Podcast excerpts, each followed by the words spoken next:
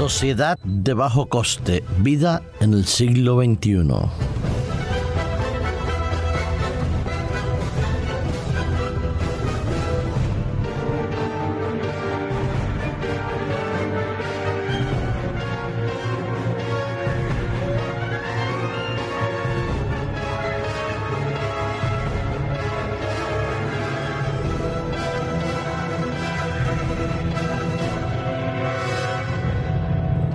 Tuve la oportunidad de leer ayer en uno de los periódicos de mayor tirada aquí en España un artículo absolutamente interesante que yo lamento que no todos podáis tener acceso directo a él, pero quizás lo podéis encontrar por internet.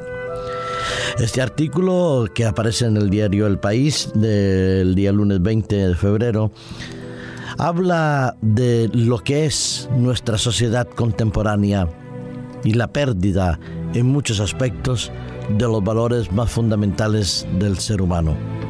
La escribe un articulista, un periodista, Vicente Verdú, donde titula su artículo y su reflexión Sociedad de bajo coste. En él, él nos presenta cómo él ve, describe y al mismo tiempo percibe la sociedad del siglo XXI.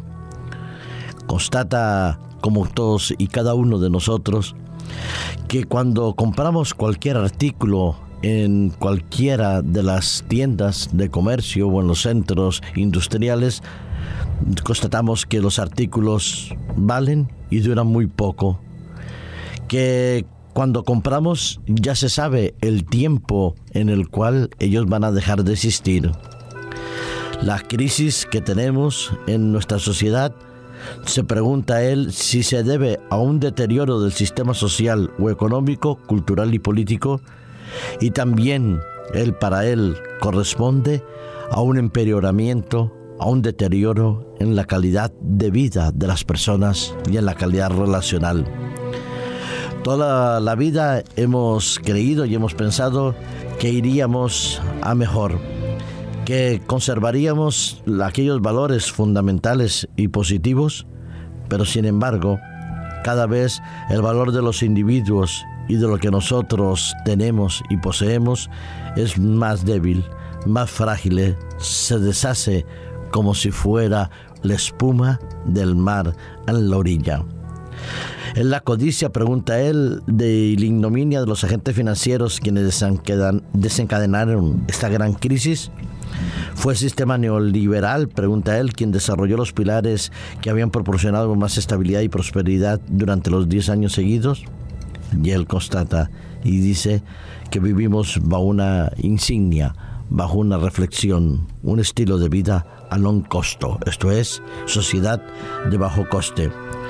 Las personas que estamos inmersas en este pleno siglo XXI en tratar de continuar y de seguir adelante, nos enfrentamos a una sociedad más egoísta, donde las personas y los líderes cada vez somos posiblemente menos dignos, más ricos en conocimientos intelectuales, menos más pobres en el conocimiento relacional. La actitud, por ejemplo, él toma como una actitud eh, que es un poco prototipo de muchas de las circunstancias que vivimos hoy en día, es aquella huida del capitán del barco Costa Concordia, que había abandonado su barco sin cumplir con los deberes y las responsabilidades que le, que le competían. La inmoralidad para él del sistema económico se añade a una debilidad moral en la responsabilidad cívica o personal hace medio siglo constata que la reputación era una condición que decidía en cierta medida lo que sería nuestro futuro. Y ser una persona íntegra no hoy en día es un poco más extraña, más difícil de encontrar y menos valorada en pleno siglo XXI. La buena persona para él o la persona honrada se caracteriza porque se altera poco o nada en su composición se le llamaban fiel a sus principios en aquellos momentos. Hoy se le dice quizás que son fanáticos de mente estrella o posiblemente le declaramos que son personas poco gratas. La base de las relaciones humanas en el pasado para él se constituían en las personas honradas como una garantía de nuestra paz. Sin embargo, las personas que estamos y que entretejemos en unas redes sociales como las que vivimos, antes posiblemente, aunque no nos amáramos más, dice él, nos necesitábamos más los unos a los otros. Era una relación de interdependencia. Deseamos participar y colaborar los unos con los otros. Pero hoy, sinceramente para él, la deficiencia social es enorme.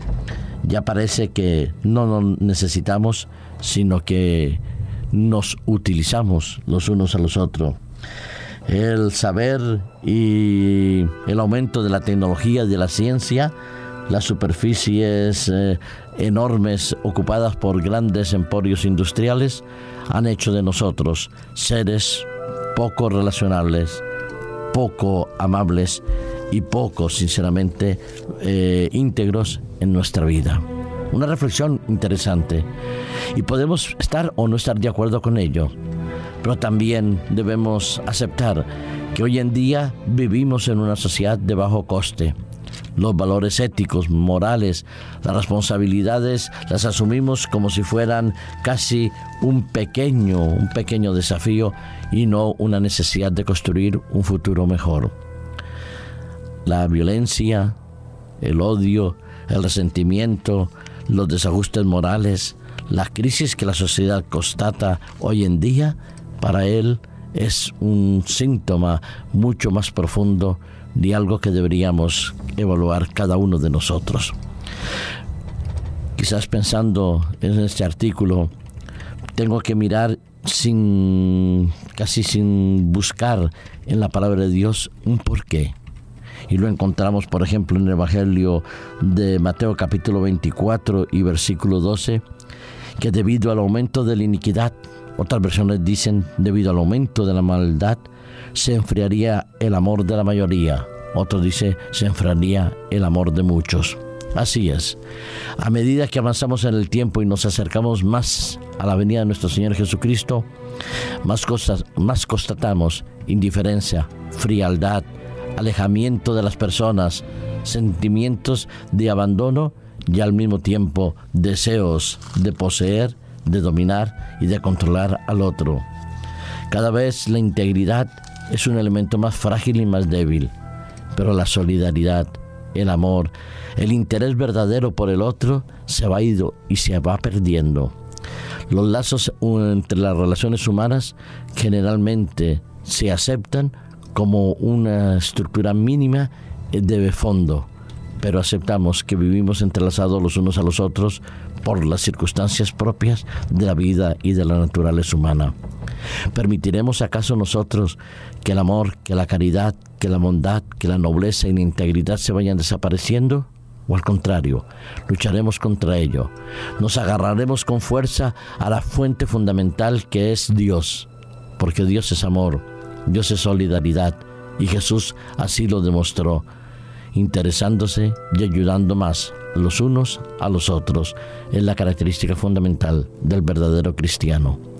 No permitamos que esta sociedad a bajo coste destruya y aniquile lo que es fundamental en la vida, el amor, la solidaridad y el respeto de los unos por los otros y construyamos una vida con una existencia no simplemente pasajera como la del siglo XXI, sino con perspectivas de vida eterna para cuando Cristo venga disfrutemos de ella.